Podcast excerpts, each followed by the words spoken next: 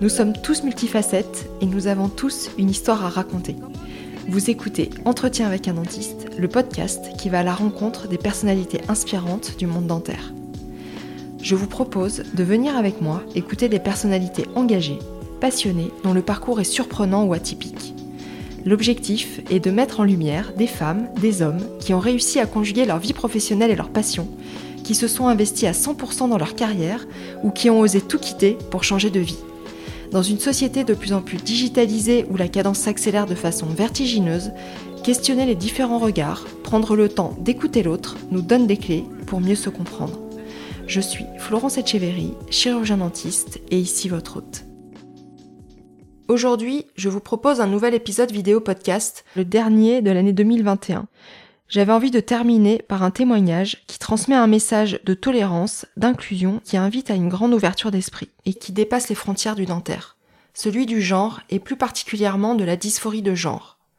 C'est un sujet complexe, mais pour vous expliquer les choses simplement, une dysphorie de genre, c'est lorsque le genre ressenti n'est pas identique au genre biologique. Ainsi, on naît, grandit et vit à l'intérieur d'un corps qui ne nous correspond pas. La docteure Jean Bonnet, maître de conférences et praticienne hospitalière à temps plein à la faculté de chirurgie dentaire de Clermont-Ferrand, ma fac d'origine, en a fait l'annonce officielle à sa famille, amis, collègues et étudiants courant 2020.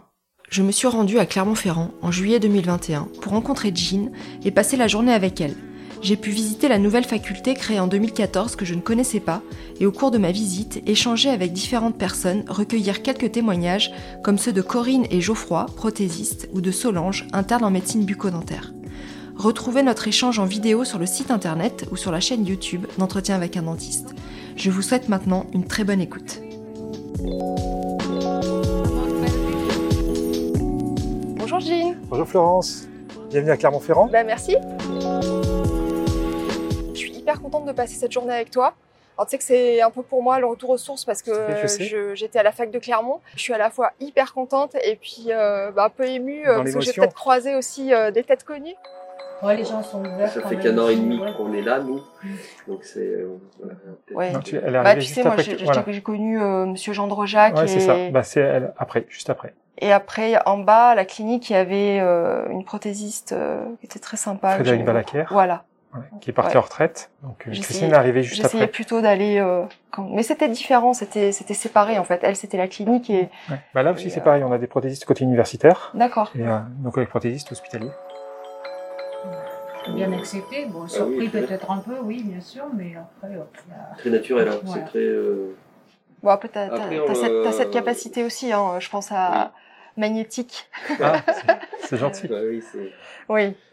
Ben, on continue la visite. Allez, on continue. Merci pour votre accueil. Bonne journée. Merci beaucoup.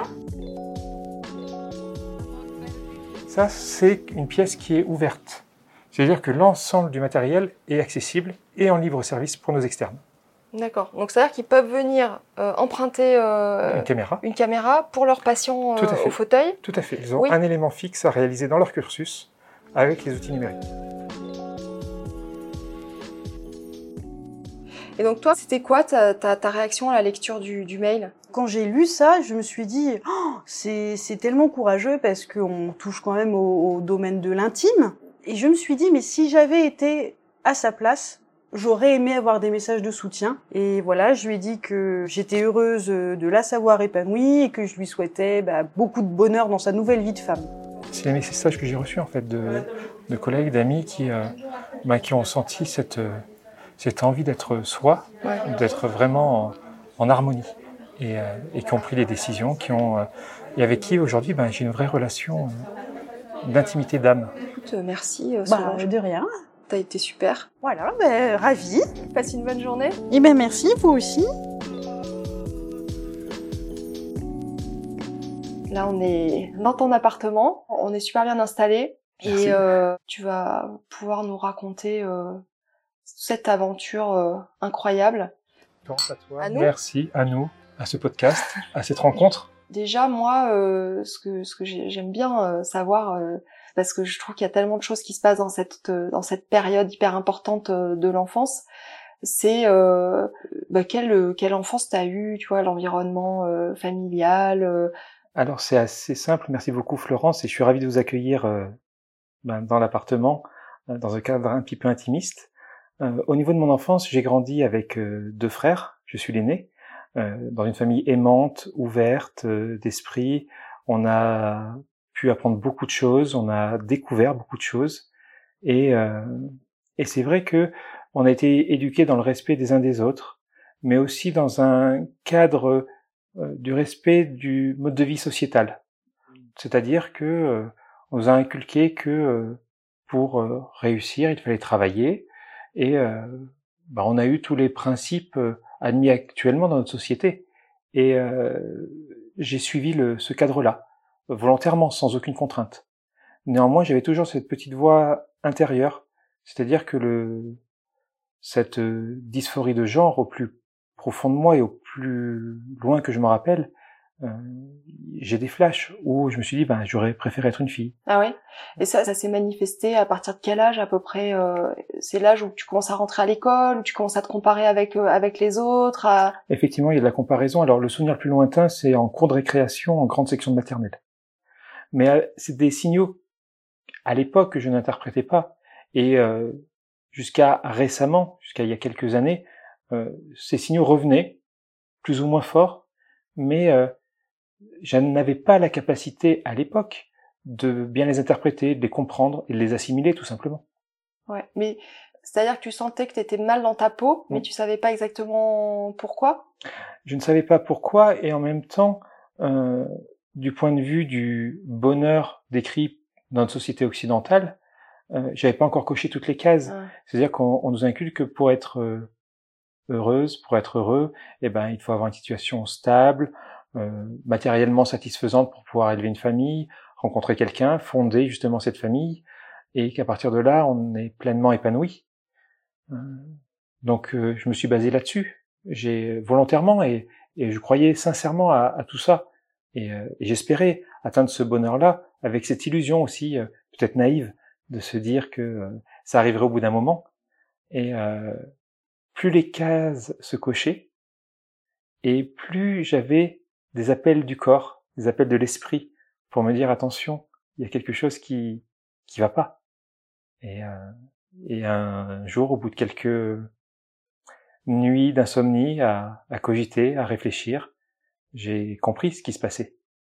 J'ai réanalysé tous les signaux qui m'étaient envoyés depuis l'enfance. Et, euh... et là, tu as pu mettre des mots dessus. Et c'est, c'est hum, comment dire, c'est compliqué déjà de se l'avouer à soi-même parce que ça veut dire que tu as grandi euh, avec cette image euh, masculine. Mm euh, à donner. Il y a quand même des espèces d'injonctions euh, déjà bien établies sur la façon dont euh, un homme doit se comporter ou, ou, une femme. Et même si on développe notre, notre propre euh, personnalité, on est énormément imprégné par tout ça, que ce soit par nos, nos parents, par nos, nos, notre système d'éducation. Par la société qui nous entoure, tout simplement, où on a les, déjà des stéréotypes, on a des programmations conscientes et inconscientes de ce que doivent être nos relations. De aujourd'hui, il faut se poser la question qu'est-ce qui définit un homme, qu'est-ce qui définit une femme, euh, et euh, et pas mettre en concurrence ni en affrontement les deux. Euh, certes, on est différents, hommes et femmes, mais on est complémentaires, effectivement, tout à fait. Et il n'y a pas d'affrontement à avoir. On a besoin les uns des autres pour se construire, pour s'accepter, pour trouver sa place et pour s'aimer tout simplement. Et donc toi, il y a un jour où tu t'es dit, donc là, euh, suite à ces, ces, insomnies, tu t'es dit, bah en fait, je viens de comprendre, c'est ça en fait, c'est que j'aurais euh, préféré être une femme. Exactement. Donc t'es arrivée quand même toute seule à cette euh, à cette conclusion. Tout à fait. J'ai beaucoup cogité, beaucoup. C'était une période de souffrance parce que j'ai intériorisé tout ça. Et effectivement, quand j'ai pris conscience que c'était ça, il a fallu que je prenne les décisions suivantes, c'est-à-dire euh, bah, qu'est-ce que j'en fais? J'ai cette information-là, j'ai ce ressenti. Est-ce que je l'enferme au plus profond à double tour, au plus profond de mon âme et je jette la clé jusqu'à la fin de mes jours? Est-ce que je consulte quelqu'un pour en parler? Et si c'est réellement le cas, qu'est-ce que je fais derrière? Est-ce que je passe le cap d'une transition? Euh, avec potentiellement toute la souffrance qui tombera sur les gens qui mm. m'entourent et euh, sur moi-même. Mais euh, ces questions, en fait, les réponses sont arrivées au fur et à mesure. Et ça s'est fait d'une manière, euh, je dirais presque fluide. Parce qu'en réalité, une fois que j'avais compris que euh, que je savais réellement, je le savais depuis toujours. Sûr de ce que tu voulais. Mais j'étais sûr de faire la démarche. Bah, t'étais sûr que c'était le bon choix pour toi, quoi. C'était l'unique choix de vie, en fait. Ouais. C'est-à-dire que si je n'avais pas fait ce choix-là, ce choix de vie, ce choix d'être moi, d'être Jean, euh, bah, je ne serais plus là aujourd'hui pour en parler. Ça, c'est une certitude. Ouais, ouais c'est des souffrances qui sont euh, euh, extrêmes euh, et qu'on peut difficilement, euh, dont on peut pas se rendre compte euh, si si on le vit pas soi-même. C'est difficile à expliquer. Et toi, à qui tu t'es confié en premier? Alors en premier, je me suis confié à mon ex-compagne.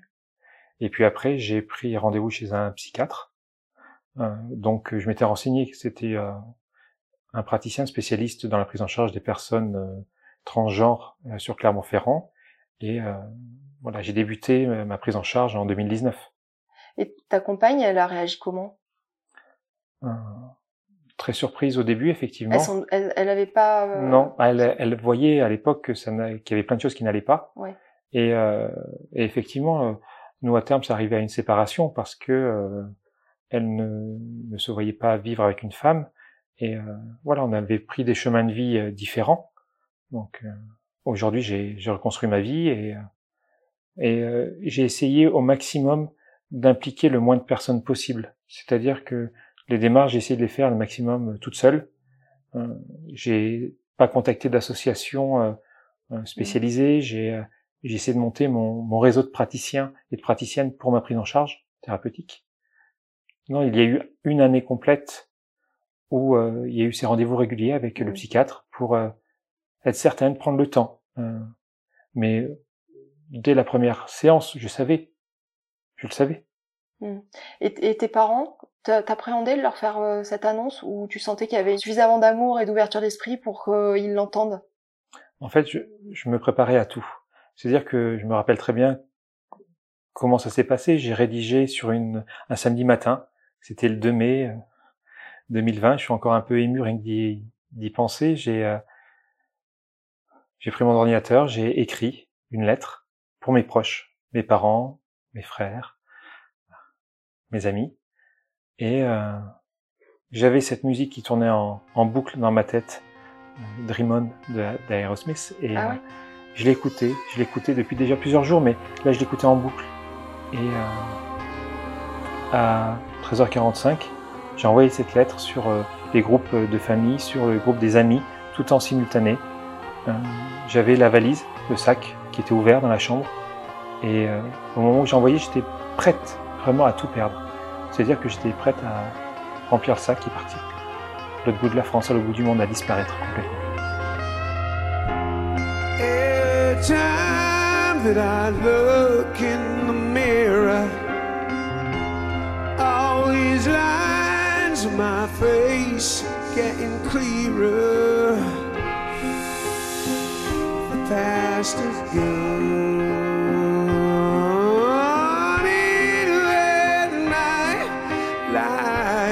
Like dust to dawn.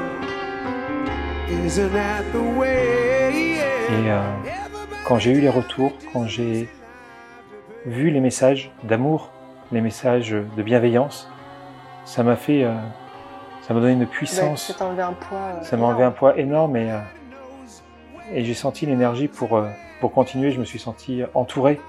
Je n'ai jamais eu de, de témoignages toxiques, nocifs. Je n'ai pas eu de haine dans les messages qui m'ont été transmis. Et ça a été la même chose du côté professionnel, vraiment. Quand j'ai annoncé un tout petit peu plus tard, donc au mois de juillet.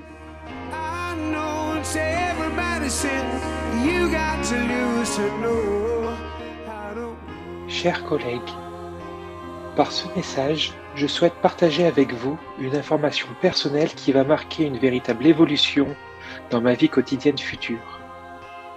Pas d'inquiétude, rien de grave. Parallèlement, votre réaction est personnelle et n'appartient qu'à vous.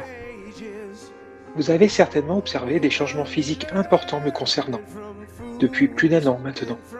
Peut-être avez-vous repéré des indices discrets lors des derniers mois. J'ai une dysphorie de genre. Je suis dans un corps qui ne correspond pas au vrai moi. Ma transition est commencée et se poursuivra tout au long de l'année à venir.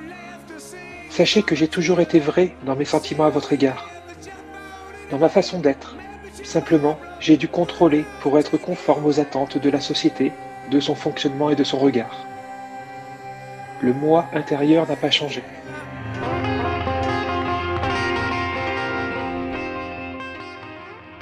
Euh, l'ensemble de mes collègues, euh, de mes étudiants, de mes externes, internes, de mes collègues médicaux et paramédicaux, administratifs, tout le monde a vraiment Alors, bien ce matin, ça s'est complètement ressenti. C'est, d'ailleurs euh, assez, euh, assez incroyable. Hein. On a presque l'impression que t'as, t'as une, relation très privilégiée avec chacun euh, des, des, des personnes, euh, que ce soit euh, la, la, la secrétaire ou la, la personne qu'on a vue euh, tout de suite à l'entrée. Mhm. Euh, tout de suite, euh, il y a un sourire, euh, un mot euh, sympa. euh, Mhm.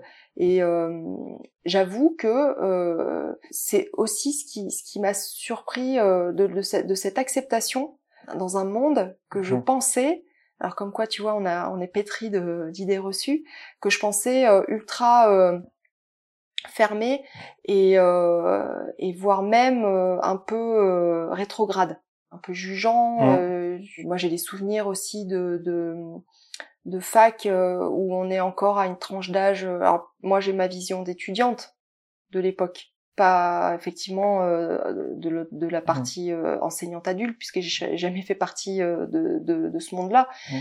Mais euh, c'est un âge où tu es encore euh, des, des tout jeunes adultes, euh, je veux pas dire des, des, des adolescents, mais tu vois, euh, on, on a peur de la différence et donc on, on peut vite juger. Et, et là, ça s'est pas du tout euh, ressenti et, et moi ça a été euh, ma première euh, grande surprise.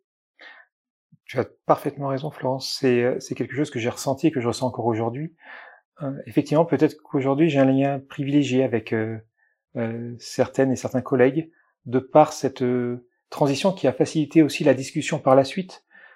Je pense aussi que j'ai certainement fait ma transition et mon annonce de la bonne façon, c'est-à-dire que euh, l'ensemble de ces personnes me connaissaient d'avant, quand j'étais euh, genré euh, masculin, où j'imagine avoir fait mes preuves sans être dans l'hypocrisie. J'étais Mm. réellement moi. Euh, j'ai pas changé en devenant Jean. J'étais Oui. Jean avant. Simplement, j'avais le prénom Guillaume. Et euh, mais dans ma relation aux autres, dans ma prévenance ou ma bienveillance, euh, j'étais apprécié. J'espère et je pense réellement comme ça avant. Et euh, la transition n'a été qu'un qu'un passage, mais qui n'a pas remis en question tout ce qui avait été construit auparavant.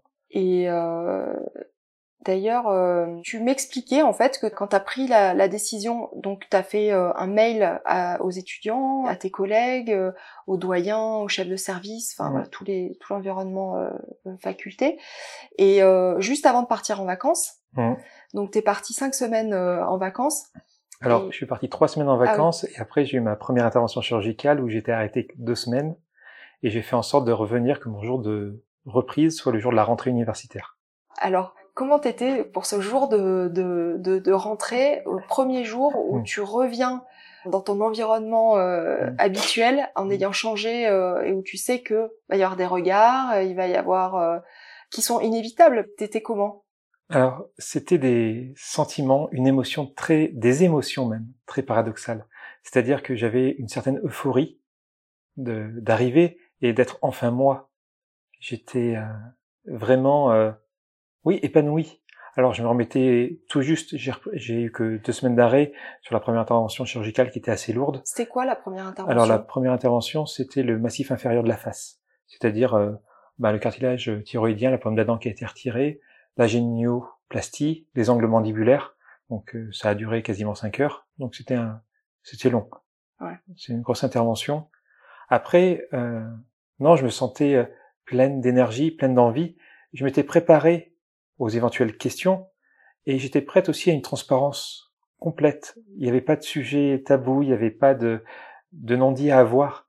Et euh, comme tu l'as dit tout à l'heure, tout le monde était vraiment bienveillant envers moi. Dans l'acceptation, euh, ça a aussi éveillé les consciences. Parce que beaucoup de personnes entendaient parler dans les médias, puisque c'est un sujet typiquement d'actualité, les transidentitaires, euh, les commence, transitions, Et derrière, euh, ben, la majorité n'avait pas de personne dans leur entourage qui avait vécu ça. Donc j'étais la première personne. Puis il y a un peu une confusion, un mélange aussi entre entre euh, beaucoup de sujets qui peuvent être très différents, quoi. Et puis malgré tout, si on rentre un peu dans le détail de la transidentité, euh, je suis une personne binaire, c'est-à-dire que je me définis comme une femme. Ouais. Mais euh, il y a des personnes transgenres qui se définissent comme non binaires, qui ne font pas forcément de transition euh, chirurgicale ou médicamenteuse. Euh, voilà, la définition du genre, c'est quelque chose qui est euh, très spécifique et, et de la binarité surtout. Donc c'est tous des sujets d'actualité, de société, mais qui nécessitent ben, une discussion apaisée, une discussion posée et en prenant en compte toutes les diversités possibles. Mais là, ça veut dire que ça a été très très rapide parce que une année, Mm. euh, pour toutes les démarches euh, que t'as que t'as dû mettre en place, ça fait beaucoup quoi. C'est un vrai tsunami. C'est effectivement ça, c'est un vrai tsunami. Et euh, j'ai pu le faire aussi parce que j'ai toujours été bien entouré, tant sur le plan personnel avec ma famille, qui était au soutien quotidien, mes amis, mais aussi mes collègues de travail. C'est-à-dire que j'ai eu du temps aussi pour réaliser cette transition. J'ai du temps pour mes rendez-vous médicaux parce qu'on tu te doutes bien que euh, quand on se lance dans cette aventure-là, euh, le suivi médical, il est euh, mm. grand, il est lourd aussi. Mm. Ouais, parce que de toute façon, là, le côté suivi psychologique, il est, il est obligatoire. Alors. C'est reconnu et il y a, y a une prise en charge pour ces interventions. Tout à fait. Donc, c'est-à-dire que actuellement, je rentre dans le cadre d'une affection de longue durée. J'ai une ALD pour ma transition suite au diagnostic de dysphorie de genre diagnostic qui a été posé par mon psychiatre, qui a établi un certificat. Aujourd'hui, le certificat n'est pas demandé en systématique pour euh, par les différents praticiens que j'ai vus. Et je vais même te dire quelque chose, il n'y a pas d'homogénéité entre les différentes caisses primaires d'assurance maladie en France. C'est-à-dire que les interventions ont eu lieu à Saint-Étienne, le mode de fonctionnement, la caisse primaire d'assurance maladie n'est pas tout à fait le même que celle du Puy-de-Dôme. Donc, euh, ça a été rapide euh, effectivement, quand on est dans ce genre de démarche, on trouve toujours que c'est trop lent, mais euh, quand on regarde en arrière, j'ai eu une certaine facilité peut-être, mais euh, je n'ai jamais ou rarement baissé les bras. Il y a eu des moments bien évidemment plus compliqués à vivre, mais aujourd'hui je me sens pleinement épanoui dans la vie que j'ai au quotidien. L'entourage que j'ai eu a beaucoup joué là-dessus. Tant personnel que professionnel. Je le redis, mais c'est grâce à elle et grâce à eux. Euh, effectivement, j'ai pu maintenir mon activité professionnelle. J'ai eu un accueil euh, adorable de mes étudiantes, mes étudiantes, de mes externes, et euh, ça m'a donné d'abord du baume au cœur, mais une énergie. Ça m'a voilà transcendé vraiment, littéralement.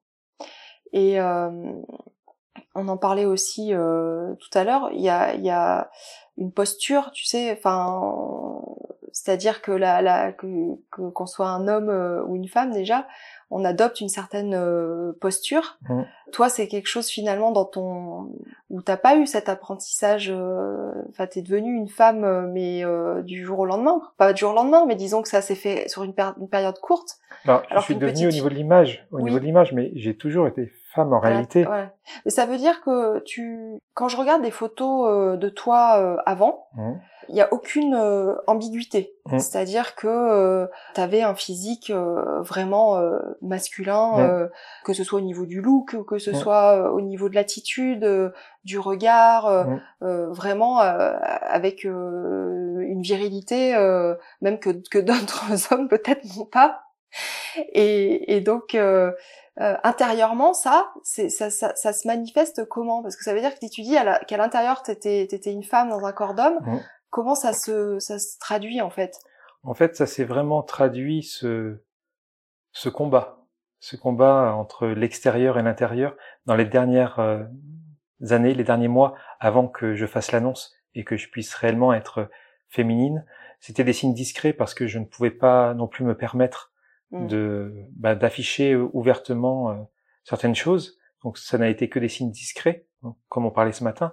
Par exemple, euh, ben, je, sur la pilosité, sur euh, un vernis à ongles très discret qui ne, qui ne se voyait pas, mais qui a permis à mon corps simplement de tenir, de tenir le temps que je puisse Oui, faire je les démarches nécessaires. Ouais. Je lui donnais un second souffle, je lui donnais de l'espoir. D'une certaine façon, c'est ça. Euh, je, je lui disais, attends encore un peu, ça va peut-être arriver. Mais euh, voilà, c'était cette, euh, ce curseur qu'il a fallu euh, trouver. Effectivement, si tu regardes sur des photos plus anciennes, à l'époque, j'avais des signaux d'alerte qui m'arrivaient sur cette euh, dysphorie de genre, mais j'avais du mal à les comprendre. Donc j'étais resté dans euh, l'image masculine attendait toi. qui était attendue de moi. Mm. Mais même, je- je voudrais rajouter que c'est euh, pas parce que j'avais ce combat euh, de féminité à l'intérieur de moi que pour autant j'étais hypocrite avec euh, Ah oui, les- oui, le monde qui m'entourait. C'est-à-dire que j'ai toujours été euh, avec les personnes avec qui j'ai discuté complètement honnête et transparente. C'est-à-dire que la Jean, c'est si vous avez connu Guillaume avant, vous reconnaîtrez Ouais, ouais. très facilement Jean. Il y a certaines, effectivement, modifications, mais euh, la personne reste la Et même. après, tout ce qui est lié euh, à la féminité, tu vois, le, la façon de, de s'habiller, Mhm. de se coiffer, de se maquiller, euh, c'est c'est un apprentissage euh, pour toi ou en fait ça te paraît complètement euh, naturel? C'est totalement naturel. La première fois que j'ai que j'ai porté des talons, j'ai eu aucun souci. Je ne porte quasiment Ben, que C'est ce que j'ai talons. remarqué tout à l'heure. Je me suis dit effectivement, euh, la démarche elle est, elle est euh, hyper naturelle quoi. Non, mettre, euh, Euh, m'habiller, me maquiller, c'est euh, non, j'ai j'ai pas pris de cours, j'ai pas regardé de tuto, j'ai je l'ai fait au feeling, au ressenti et Et après, tout ce qui est gestuel, tout ce qui est euh, façon euh, de, de parler aussi, euh, tu me disais que tu tu tu t'es suivi par euh, une orthophoniste. Tout à fait. Je suis suivi depuis maintenant quasiment une année par euh, une orthophoniste qui est spécialisée en rééducation vocale. Donc euh, c'est un gros travail euh, puisque c'est une séance hebdomadaire et il y a pas mal de travail personnel à fournir. Et je dois bien dire que je suis assez stupéfaite de voir le résultat aujourd'hui puisque non seulement c'est un travail sur la voix qui a permis de, de la féminiser. Alors effectivement, quand on m'écoute peut-être encore aujourd'hui, on a un doute je, je, je n'aurai jamais une voix de soprano, mais dans l'intention, dans la façon de poser les mots, Ouais, et douceur, dans la ouais. gestuelle qui va avec, oui, c'est euh, c'est beaucoup plus féminin que quand j'ai commencé. Mm. Donc je pense que c'est un tout, c'est euh, quand on se sent bien en harmonie entre son corps et son esprit, les choses euh, viennent de manière très fluide, très spontanée. Et maintenant que tu es devenue une femme et que tu es perçue comme telle pour euh, bah, déjà acceptée par les gens euh, qui te connaissaient, Mm. mais maintenant réellement vue comme une femme par les gens qui ne te connaissent pas, qu'est-ce que tu remarques en fait comme changement Mm. d'attitude? Alors c'est euh, Ouais, les trucs dérangeants et les trucs euh, positifs quoi. Alors, dans les, on va commencer par les choses dérangeantes pour finir sur le positif, si tu veux. Alors, les choses dérangeantes, forcément, bah, c'est ce que chaque femme a expérimenté et qui expérimente encore au quotidien, malheureusement. C'est euh, des regards prononcés, des regards un peu lourds dès qu'on décide de mettre une robe ou une jupe, euh, des petits mots euh, quand une personne masculine nous croise. C'est des regards, oui, vraiment insistants. Alors, euh, aujourd'hui, j'ai le sourire quand je les vois. C'est sourire parce que je me dis, si seulement ils savaient. Donc, euh, d'un côté, j'ai l'impression de gagner quand même face Ouais. à eux. Oui, oui, je comprends. Mais je trouve ça assez, euh, assez dérangeant et effectivement, euh, il aura fallu vraiment attendre euh, que je sois extérieurement femme pour euh, vivre ça et, et euh, voilà, c'est, c'est quelque chose qui est, qui n'est pas supportable au quotidien. C'est, euh, c'est quelque chose qui est, alors je dis pas que c'est tous les hommes qui le font, mais il, il suffit qu'une ou deux personnes masculines le fassent et, et ça devient insupportable. Ouais. Après, euh, voilà, c'est souvent des euh, dans la rue les inconnus. Après, Mm. au niveau professionnel, je n'ai rien vu de Mais de, de, de il y a quand même eu des, des changements, euh, peut-être de rapprochement, euh, d'amitié qui se sont créés. euh, c'est quelque chose que tu as ressenti euh, Alors avec ça, c'est positif, tout à fait. Et en particulier mes collègues féminines, avec qui j'ai de plus grandes affinités aujourd'hui, avec qui je discute plus. Euh, oui, j'ai complètement été intégré à, à, à, leur groupe, en fait. Et euh, je me sens vraiment à ma place. Je me sens euh, bah, là où j'aurais toujours dû être, Mm. simplement. Et du côté euh, des hommes, ça a rien changé. Non. Alors, du côté des hommes, euh, de mes collègues hommes, je ne pense pas que ça ait changé. Bah, toi, t'as rien perçu. il s'adresse à toi de la même manière. euh, Tu sens pas qu'il y a une distance qui s'est qui s'est créée. Il n'y a pas eu de distance qui s'est créée. Après, euh, il y a toujours un temps d'adaptation, donc il y a encore quelques lapsus de mégenrage Ah oui. quand il s'adresse à moi, mais Ça, te, ça, ça te, ça t'embête ça ou pas? Si on va utiliser le, le, le masculin au lieu du féminin. Aujourd'hui un peu plus, oui. Aujourd'hui un peu plus parce que Ouais, j'ai commencé ont- ma ont- transition il y a un an. Ils ont eu le temps de s'y faire quand même. Mm. Et en même temps, il n'y a pas eu trop non plus de catastrophes. Moi, je suis stupéfaite vraiment au quotidien euh, de mes externes qui, euh, du jour au lendemain, sont passés. euh, bah, j'ai demandé l'avis de Madame Bonnet. Je vais, Oui. je vais voir euh, ce qu'elle en pense. Et euh, non, non, il y a, il y a quelques ratés de mégenrage, mais c'est pas. euh, Aujourd'hui, c'est beaucoup moins supportable parce que euh, bah, je me suis, je suis réellement et totalement Oui, t'es, ré- réunifié. Oui, c'est un terme qu'on pourrait utiliser. Oui, tout à fait. Réunifié. Tu as raison. c'est, c'est sublime comme en mot, alignement. Je ça, suis- dit beaucoup. Je suis en harmonie. Mais je pense que c'est ce qui se sent. En fait, de toute façon, les autres se comportent avec, avec toi en fonction souvent du regard que t'as toi Mm. par rapport à toi. Tu le vois bien, il y a des gens qui sont hyper complexés, Mm. euh, alors que leur complexe, toi, t'en as, t'en as même pas pris conscience. Mm. Mais en fait, ils dégagent quelque chose qui est tellement du domaine du mal-être que euh, forcément, ça crée euh, un- une incompréhension et une distance. Mais quand toi, t'es es bien dans ta peau et que tu, tu, tu donnes une image de quelqu'un qui est épanoui et qui assume, bah, je pense qu'en fait, les autres, ils se calquent là-dessus, quoi. Tu as parfaitement raison. C'est euh, la volonté de transparence, c'est aussi une volonté de protection d'un certain côté, puisque on accepte de donner certaines informations, d'ouvrir euh, la porte à un accès à, à une partie peut-être de son intimité. Je j'ai un parcours euh, d'annonce, un parcours de communication qui n'est pas euh, le parcours classique non plus de toutes les personnes euh, euh, en transition. Oui, puisque t'as volontairement pas pris de, de modèle, donc tu l'as fait à ta façon.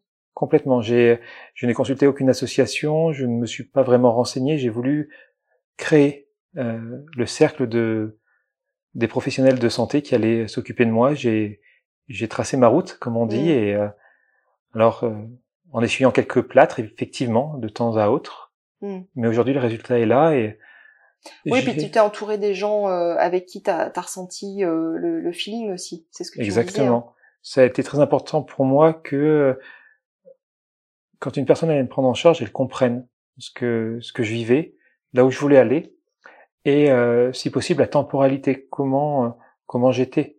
C'est-à-dire, je voulais que ça avance quand même relativement vite, et euh, c'est une discussion que j'ai eue régulièrement avec mon orthophoniste sur le fait que euh, j'étais très exigeante avec moi-même, très Mhm. demandeuse, trop, peut-être pas assez bienveillante avec moi-même, et, et effectivement, il y a quelques semaines, il y a quelques mois, j'ai eu un le, le corps a, a dit un petit peu stop, a, Ah a demandé à ralentir un petit peu, ouais, La fatigue. euh, ouais, de grand, une grande grande fatigue, euh, et euh, donc là j'ai, je l'ai un peu plus écouté mon Mm. corps, et, euh, et aujourd'hui ça va, je suis, je suis apaisé sur tout ça.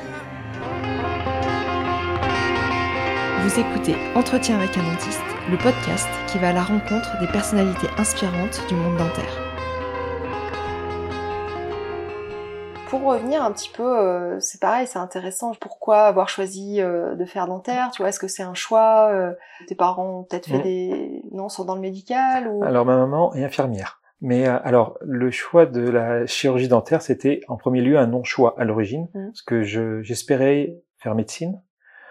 Au classement de la, de la PACES, j'étais classé pour avoir dentaire, donc c'était un choix réellement par défaut au début, parce que c'était un métier que je ne connaissais pas et je ne m'étais même pas préparé à faire cette filière-là. C'est souvent le cas d'ailleurs. Après, euh, j'ai commencé ces études-là, j'ai euh, découvert le côté manuel, le côté euh, intellectuel aussi. J'ai, j'ai apprécié vraiment cette pluridisciplinarité.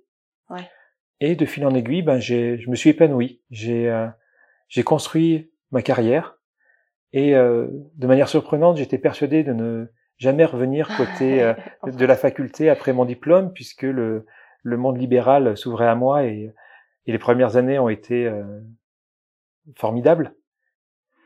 Et euh, les Ouais, donc rencontres. finalement, l'idée, tu vois, des fois, de se dire euh, les personnes qui euh, qui restent au sein de la fac, c'est soit parce que euh, une espèce d'appréhension de Mm. se jeter un peu dans dans, dans le grand bain euh, du libéral. Et c'est vrai que toi, t'es le contre-exemple parce que finalement, euh, le libéral, toi, ça te plaisait, c'était pas un, un problème. Donc, comment t'en es venu après à faire euh, maître de conf et à choisir euh, cette voie euh, 100% universitaire?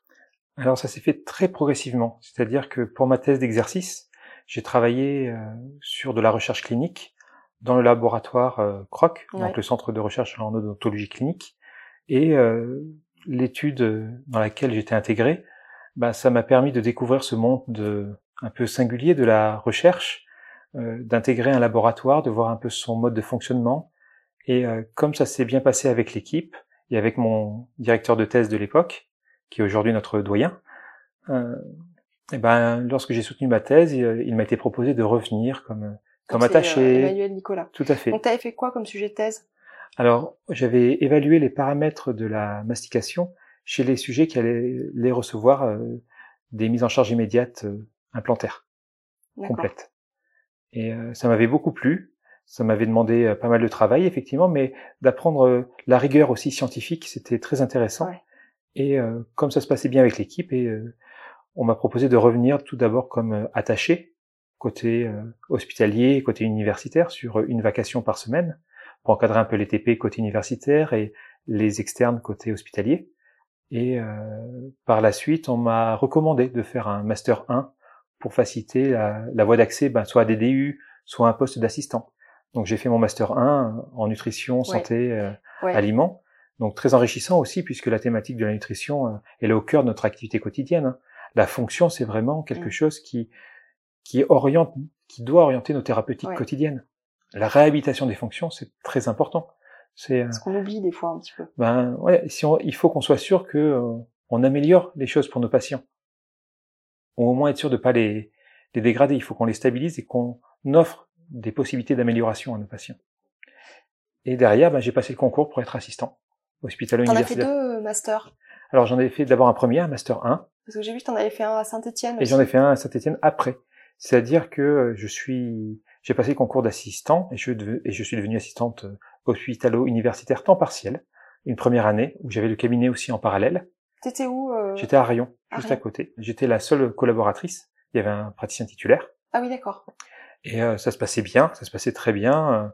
Le cabinet était orienté euh, chirurgie, parodontologie, implantologie, mais avec une activité d'omnipratique. Donc j'ai pu lier les deux au début et par la suite il y a eu des postes d'assistants temps complet qui ont été proposés en chirurgie dentaire.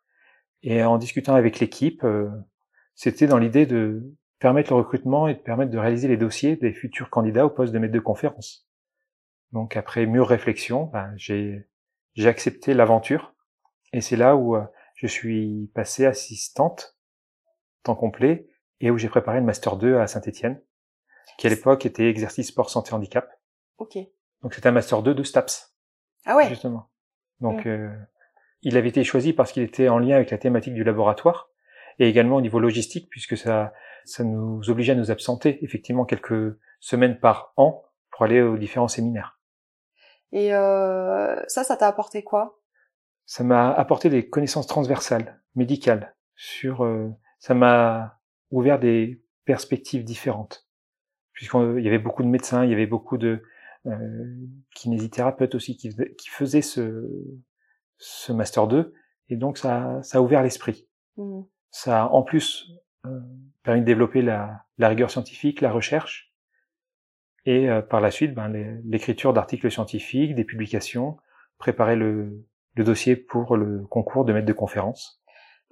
Maître de conf, euh, après, c'est un domaine particulier. Par exemple, là, toi, t'es- tu t'occupes du service euh, de prothèse euh, adjointe et complète Alors, on n'est pas aussi euh, spécialisé, c'est-à-dire que les, au niveau des, des CNU, on a des grandes disciplines, c'est-à-dire que nous, notre la sous-section à laquelle j'appartiens, la 5801, c'est assez large puisqu'on a tout ce qui est océando, la prothèse, les biomatériaux, la radiologie, Ah oui. tout ça est- a été regroupé.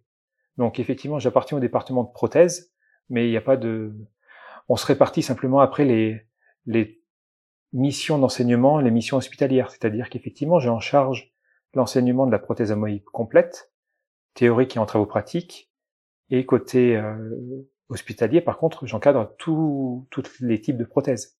Je reste affilié au département de prothèses, mais il n'y a pas de distinction entre fixe, amovible. Ok.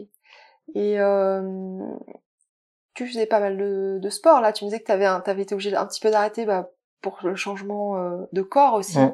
Parce que euh, il faut que tu perdes un petit peu euh, des muscles. Alors ça c'était un choix tout personnel en fait, vraiment ah personnel. C'est que j'avais réfléchi au moment où je savais que j'allais passer le cap de la transition effectivement, je faisais pas mal de sport et euh, donc, bah, comme tu as pu le voir sur les photos et celles qui sont mmh. disponibles, enfin, la vidéo qui est publique justement. Euh, ouais, course à pied?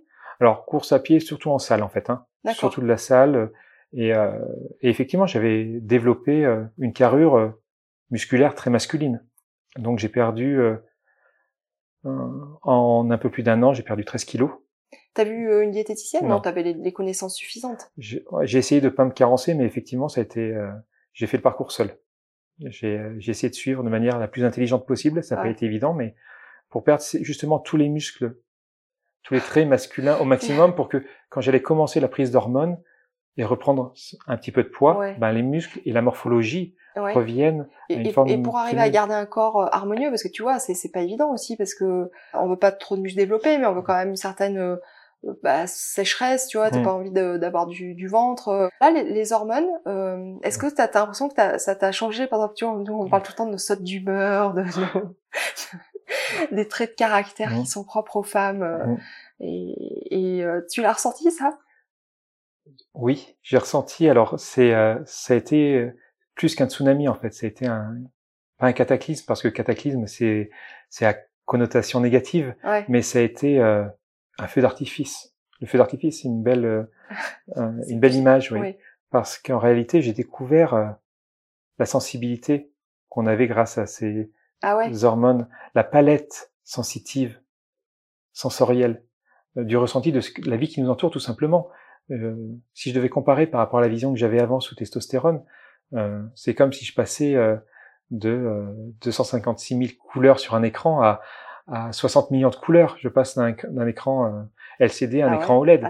Au niveau de, en fait, au niveau de l'amplitude des gammes, des sensations, des sensibilités, de, de toutes ces choses-là, oui. Ouais, mais t'as quand même gardé ou pas des, des... Tu vois ce que je veux dire, c'est que maintenant, ça, ça enrichit ton panel. Tout à fait.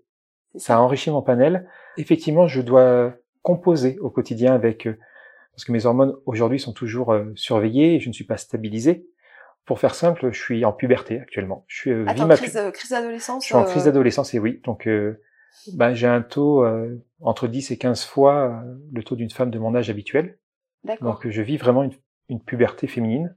Donc effectivement avec les sautes d'humeur ou les difficultés simplement à, à gérer, c'est pas des sautes d'humeur, c'est parce que c'est connoté aussi négatif. Oui, oui, je, je comprends ce que tu veux pour, dire. Euh, pour tes auditeurs et auditrices. De l'extérieur. Euh... ça, ça, paraît des sautes d'humeur, mais en fait, il faut bien comprendre pour les personnes qui nous écoutent que c'est euh, ces hormones, euh, hein, tout simplement la, la, les variations hormonales féminines, c'est simplement les perceptions des, des stimuli extérieurs qui sont pas exacerbés, qui sont exacerbés à certains moments et pas à d'autres, et donc la réaction, la réponse apportée à ces stimuli peut varier en fonction des moments. Et aujourd'hui, euh, ben, je compose, j'apprends à, à gérer ça, à faire la part euh, de, à mettre le curseur simplement où il doit être au bon endroit pour adapter mes réponses. Et est-ce que ça te rend euh, plus plus compréhensive et plus à l'écoute? Des, des, gens Parce que finalement, ça te donne deux regards qui sont très différents et, et très complémentaires. Effectivement, je, euh, je pense que j'arrive à encore plus capter les, les signaux ou les petits détails de sensibilité. Par contre, d'un autre côté, j'ai l'impression que mes réactions peuvent être rapidement plus intenses. Ah. Si elles sont pas réfléchies.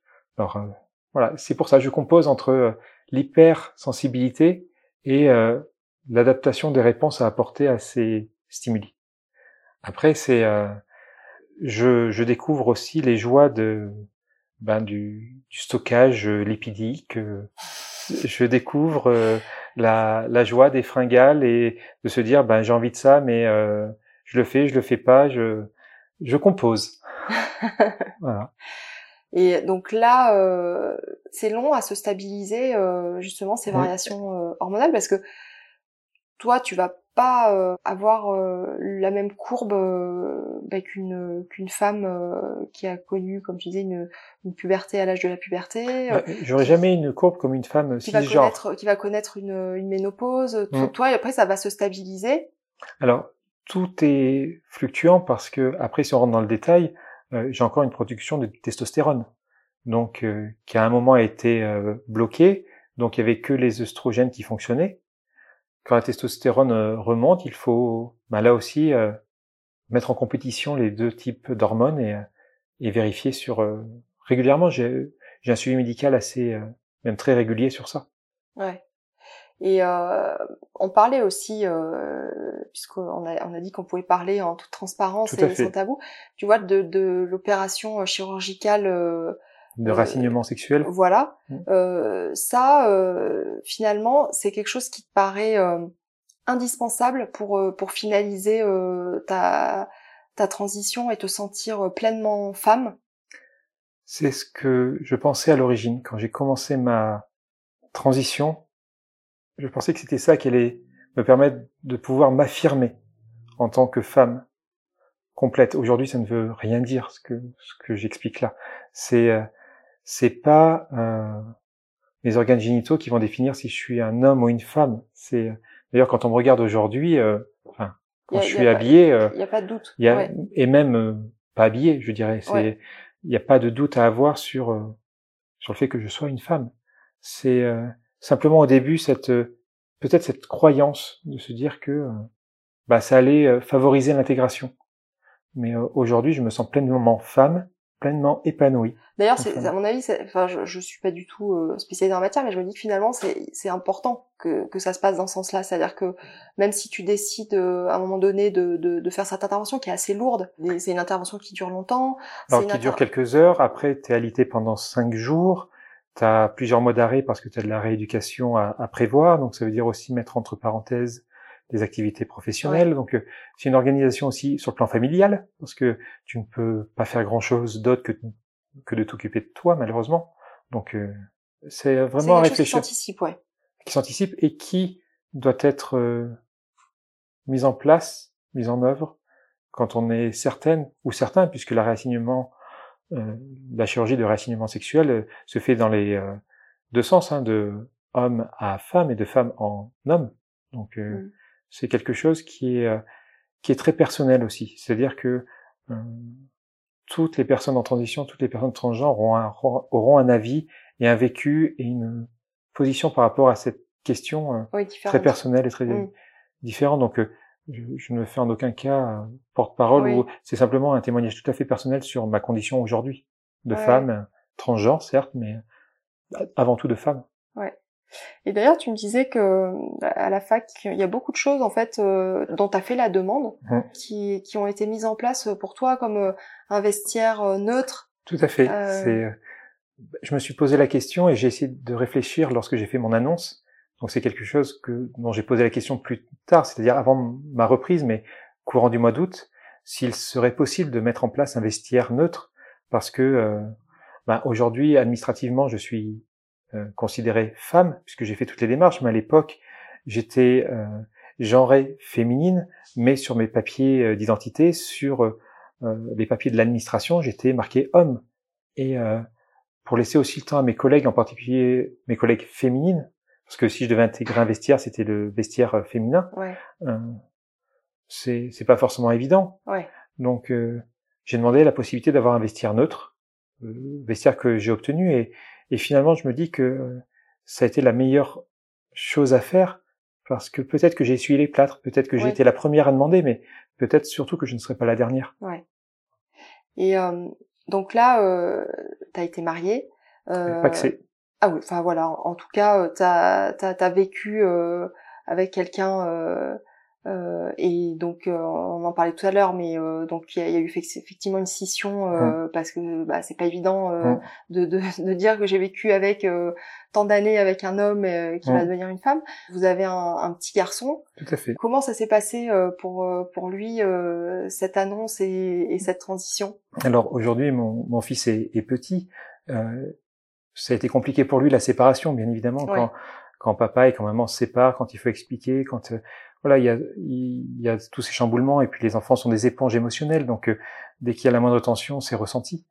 Après, concernant ma, ma transition, aucun souci pour lui en fait, c'est-à-dire qu'il me reconnaît aussi bien sur les anciennes photos que les nouvelles. Euh, il m'appelle papa et ça me va très bien. Et, euh, et par exemple, si vous vous retrouvez euh, à l'extérieur, mmh euh, je sais pas, j'imagine dans un jardin public mmh. euh, où tu es sur un banc et où il y a d'autres personnes à côté et qui t'appellent euh, papa, mmh. euh, le regard des autres, qu'est-ce que ça te fait?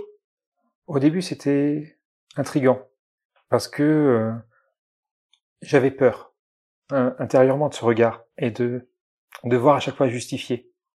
Et en fait, c'est passé très très bien. C'est-à-dire qu'aujourd'hui, les, les personnes qui elles entendent papa, elles regardent, mais il n'y a pas de papa. et après, euh, peut-être qu'elles euh, qu'elles comprennent ou peut-être qu'elles ne comprennent pas, peu importe. Mais en tout cas, elles voient simplement un enfant qui est bah, avec son père, avec son papa. Euh, L'enfant et le papa euh, sont heureux de partager ce moment-là et finalement, c'est ce qui compte. Ouais, c'est vrai cette dysphorie de genre, c'est loin d'être quelque chose de, de nouveau, hein, puisque si on regarde dans, dans, dans, dans l'histoire et dans les études, ça, ça, existe depuis, depuis des milliers d'années, ça existe. Depuis... Tu vois des, des bah, déjà dans les années 50. Euh, Mais même avant, il y a plus de 4000 ans, ça existait déjà en fait. C'était euh, en particulier dans les euh, comment dire, dans certaines communautés un peu indépendantes, mais pas forcément en, Occident.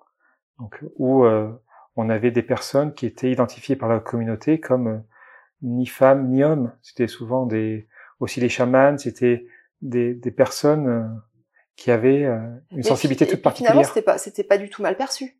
Au contraire, c'était des personnes influentes dans la communauté. Bah ouais. Donc euh, ouais, et après euh, c'est c'est les, les, toutes les les, les sociétés euh, qui, modernes qui s'est mise en place mmh. qui fait que c'est devenu un problème parce qu'il fallait vraiment faut vraiment rentrer dans une case quoi quand Il faut vraiment rentrer dans une case. Après effectivement l'héritage religieux aussi a fait que il y a une société normative euh, qui a été créée. Donc, euh, ouais.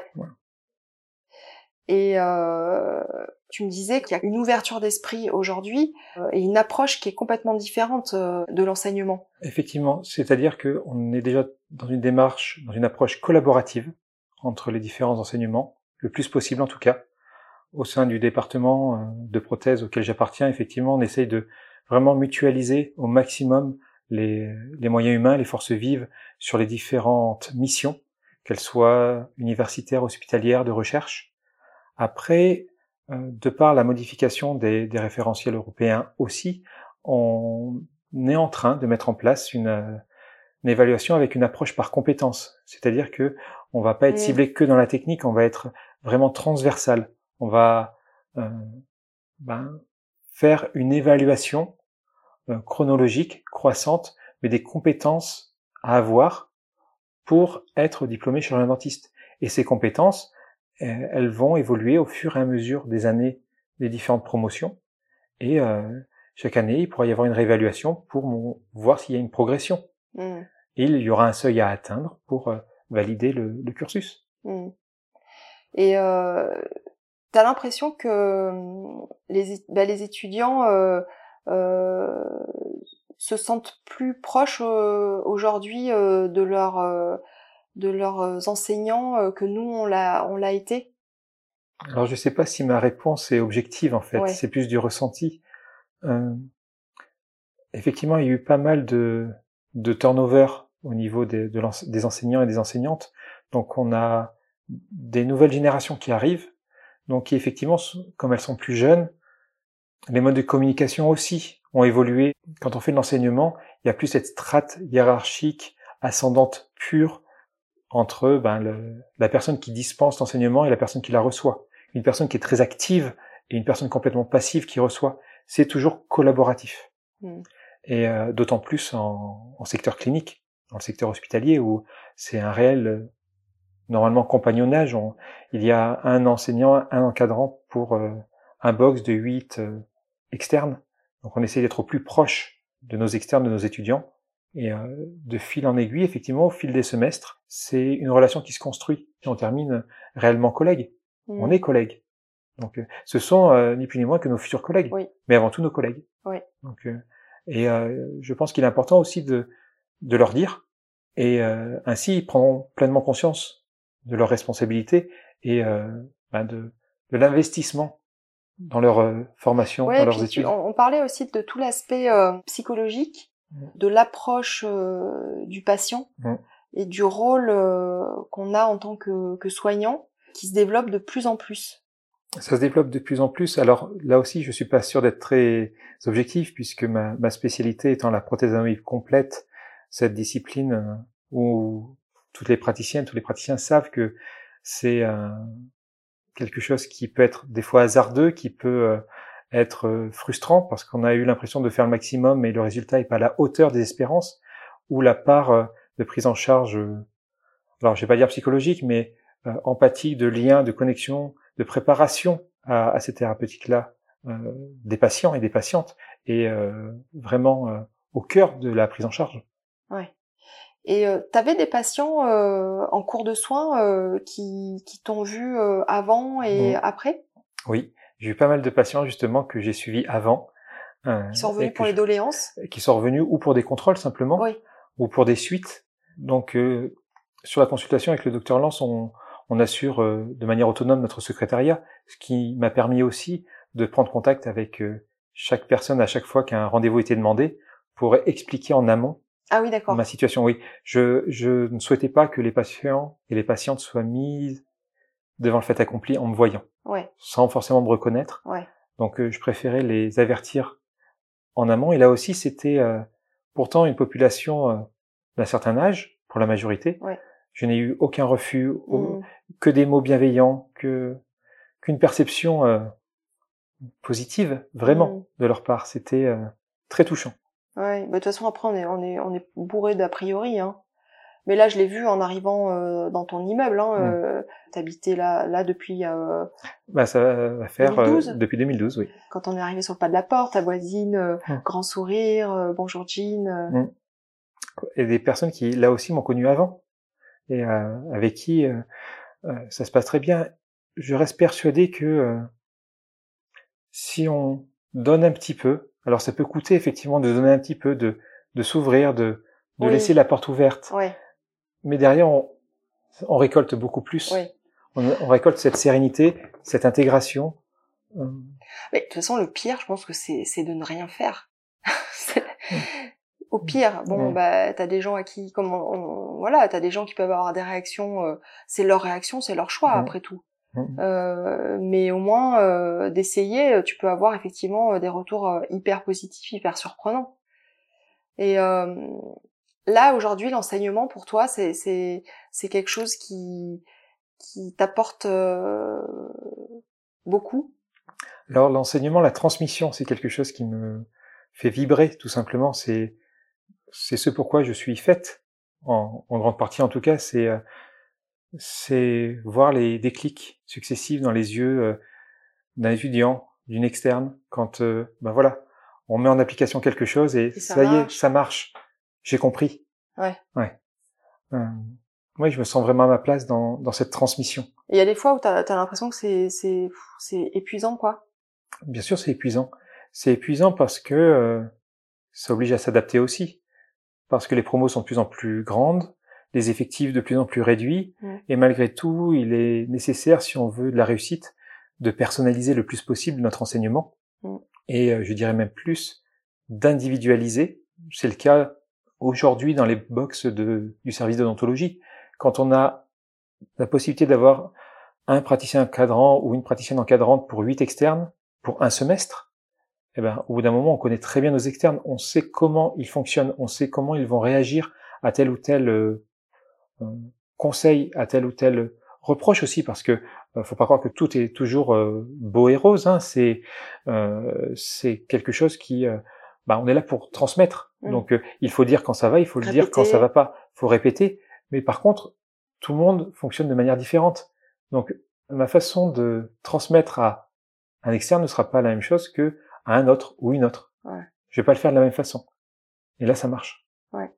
Et puis, euh, tu me disais aussi que les, les étudiants d'aujourd'hui euh, étaient euh, finalement euh, très exigeants euh, en termes euh, de bien-être. Enfin, tu vois, tout, tout, tout des, des sujets dont on parlait pas avant, parce que Mm. toute cette question du jeu et, et, euh, et du développement personnel, Mm. euh, de de se trouver à sa place, euh, de trouver son identité. euh, euh, on se les posait pas vraiment quoi. On déjà on disait on avait de la chance d'avoir le concours et, et d'être là. Et puis euh, la génération de nos parents nous avait pas éveillés à ça. Euh, la génération d'aujourd'hui a complètement changé et il faut s'adapter en fait. Oui, il faut s'adapter. C'est le maître mot, réellement. C'est euh, à la fois, ils sont de plus en plus exigeants, mais d'un côté, c'est bien d'être exigeant. C'est c'est ce qui nous pousse aussi à évoluer, à nous adapter. Euh, il y a plus de revendications, mais euh, généralement positives. Il y a de la revendication négative, mais que ce que j'appelle négative, c'est pas très constructive, dans le sens où ben il n'y a pas il y a pas de possibilité de réponse à apporter, mais positive dans le sens où aujourd'hui on parle de vrais problèmes qui sont liés à des problèmes sociétaux aussi. Euh, le harcèlement, par exemple, qu'il soit euh, euh, moral, qu'il soit sexuel, il faut en parler. Ouais. Il faut. euh, Ouais, ouais, ouais. c'est un vrai sujet euh, d'actualité et euh, voilà, on sait très bien toutes les deux que euh, le milieu médical euh, Oui. est très euh, a eu un passif et un passé pas très glorieux Non. dans le domaine. Ouais. Euh, Aujourd'hui, les choses évoluent. Après, c'est la considération humaine tout simplement. Oui. C'est la considération euh, envers l'autre et, et ne serait-ce que les considérer comme nos collègues. Déjà, c'est un, un signe de respect. Oui. Et euh, il faut souvent pas beaucoup plus pour avoir le respect en retour. Hmm. C'est une posture euh, positive qui entraîne une posture positive et c'est le cercle vertueux, cercle qui permet euh, un- un- des conditions d'apprentissage les plus favorables Mhm. possibles. Et euh, je pense que tu es d'accord avec moi. euh, et tu me le disais d'ailleurs, puisque quand tu es sorti de la fac, euh, pour Mm. toi, euh, c'était, ça appartenait au passé et, et Mm. tu, tu, tu n'imaginais pas euh, y revenir Mm. et encore peut-être moins euh, être à temps plein. Tout à fait.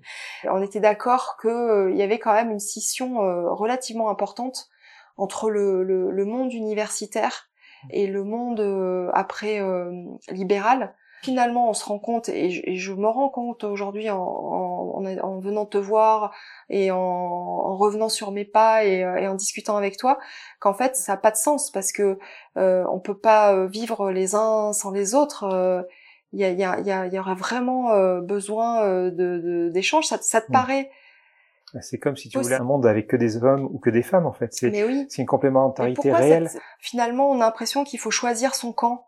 J'ai une hypothèse là- là-dessus. Peut-être que c'est lié aussi au passif et aux relations euh, tumultueuses qu'il y a pu y avoir dans le passé euh, lors de la formation initiale Mm. des étudiants où euh, il a, certaines et certains étudiants ont pu vécu- vivre Oui. certains traumatismes, Qui ont eu le sentiment de pas être reconnus et ont- de pas être euh, Exactement. euh, entendus, écoutés, écoutés, accompagnés. accompagnés, et euh, qui a engendré une certaine rancœur vis-à-vis du monde ça, c'est la- universitaire, je pense que la rancœur. mais qui est perpétuée aussi. Alors c'est en train de changer, Oui. parce que euh, Bah, tu sais, il y a un turnover évoluent. aussi. il y a un turnover aussi des générations. euh, plus il y aura après d'étudiants qui vont sortir euh, satisfaits et, et plus cette, ce grand écart va peut-être se, se refermer Totalement, et en tant que pour arriver à travailler euh, en complémentarité, quoi. en complémentarité, et on peut pas fonctionner les uns sans les autres. Tu viens de le dire, et c'est totalement vrai.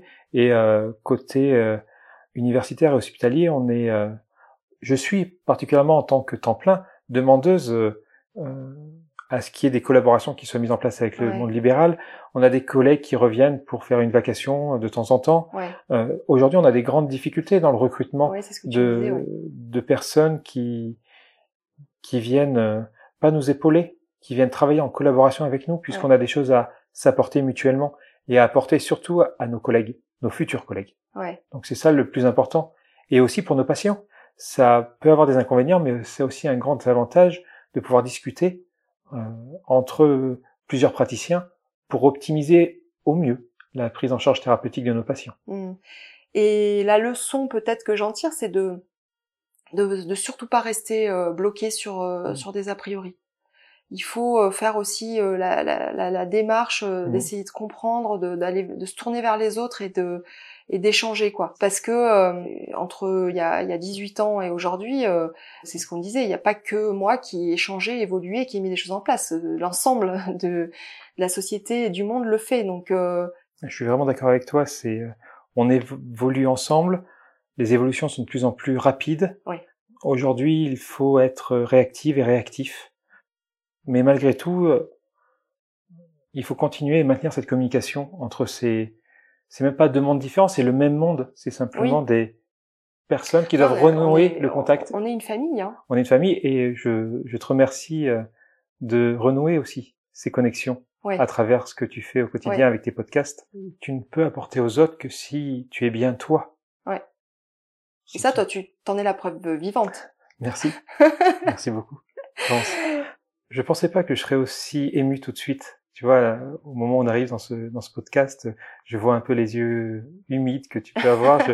Et euh, non, c'est euh, c'est effectivement euh, un retour à l'équilibre. C'est euh, se sentir à sa place, se sentir à sa place et légitime, et après pouvoir transmettre. Mmh. C'est euh, la vie m'a fait un magnifique cadeau. La vie m'a fait un magnifique cadeau. Et euh, il faut le partager. Il faut pas le regarder pour soi. Faut. Bah, de toute façon, quand t'aimes la vie, euh, t'as envie que les autres, euh, ou quand t'apprécies quelque chose, même ne serait-ce que trois fois rien, mais mmh. quand tu viens d'apprécier quelque chose, la première chose que t'as envie de faire, c'est de le partager. Mmh. Et euh, toi, qu'est-ce que sont tes perspectives d'avenir? T'as une, as une vision? Tu t'arrives à tu, fais ça de te projeter et de, de te visualiser dans quelques années? Tu te vois comment? Je le faisais avant. Je le fais plus beaucoup. Ah ouais? J'essaye de... T'apprécier... Euh... C'est encore compliqué. Ouais. C'est pas un combat, mais c'est ralentir un peu. C'est profiter des Oui. moments présents pour les vivre pleinement, justement. Ne pas penser à l'après, même si c'est... euh, J'ai souvent des réminiscences. Hein. Je, ma compagne pour en témoigner. J'ai toujours tendance à à vouloir me reprojeter, mais j'essaie de vivre le, le moment présent le plus possible en tout cas. Euh, quant au futur, euh, bah, sur plan personnel, je suis épanoui. Je, la vie m'a fait plein de cadeaux. Sur le plan professionnel, euh, je me trouve à ma place tout de suite.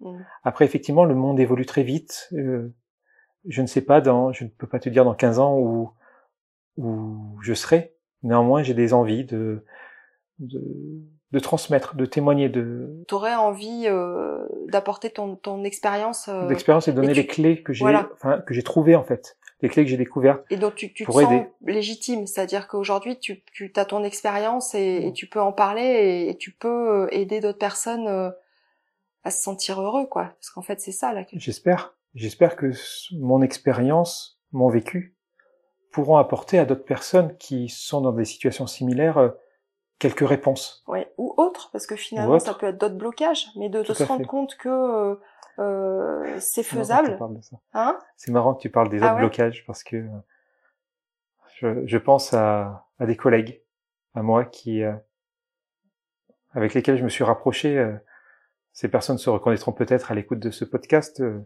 mais qui ont modifié leur parcours de vie.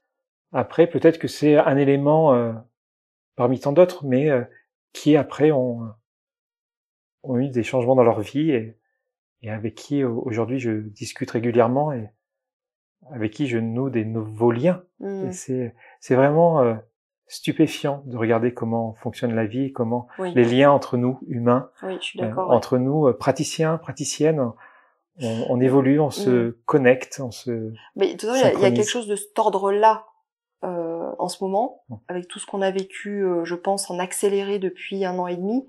Euh, qui est en train de, de se tisser et de changer. C'est-à-dire que je pense que chaque individu est en train de prendre conscience de l'interconnexion euh, et de l'importance de, de, de cette interconnexion.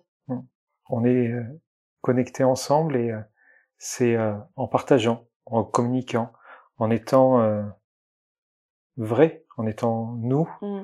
qu'on va s'apporter mutuellement parce que c'est pas parce qu'on va se livrer un moment que euh, c'est ça tombe dans un puissant fond, c'est quelque chose qui comme une graine qui est plantée, qui va germer, et, et en fait, on, on, crée cette spirale de vertueuse d'échange, de communication et de bien-être, mm, mm. d'apaisement et de se sentir euh, appartenir à quelque chose qui compte.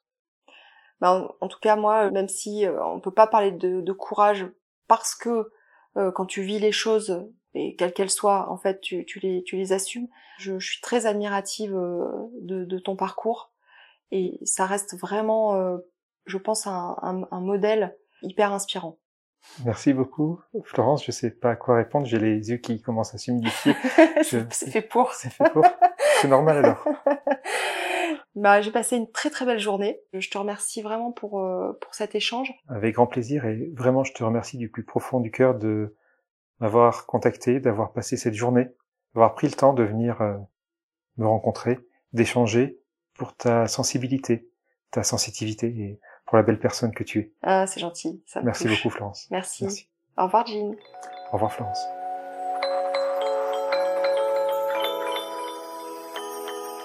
Vous venez d'écouter l'épisode 46 d'Entretien avec un dentiste.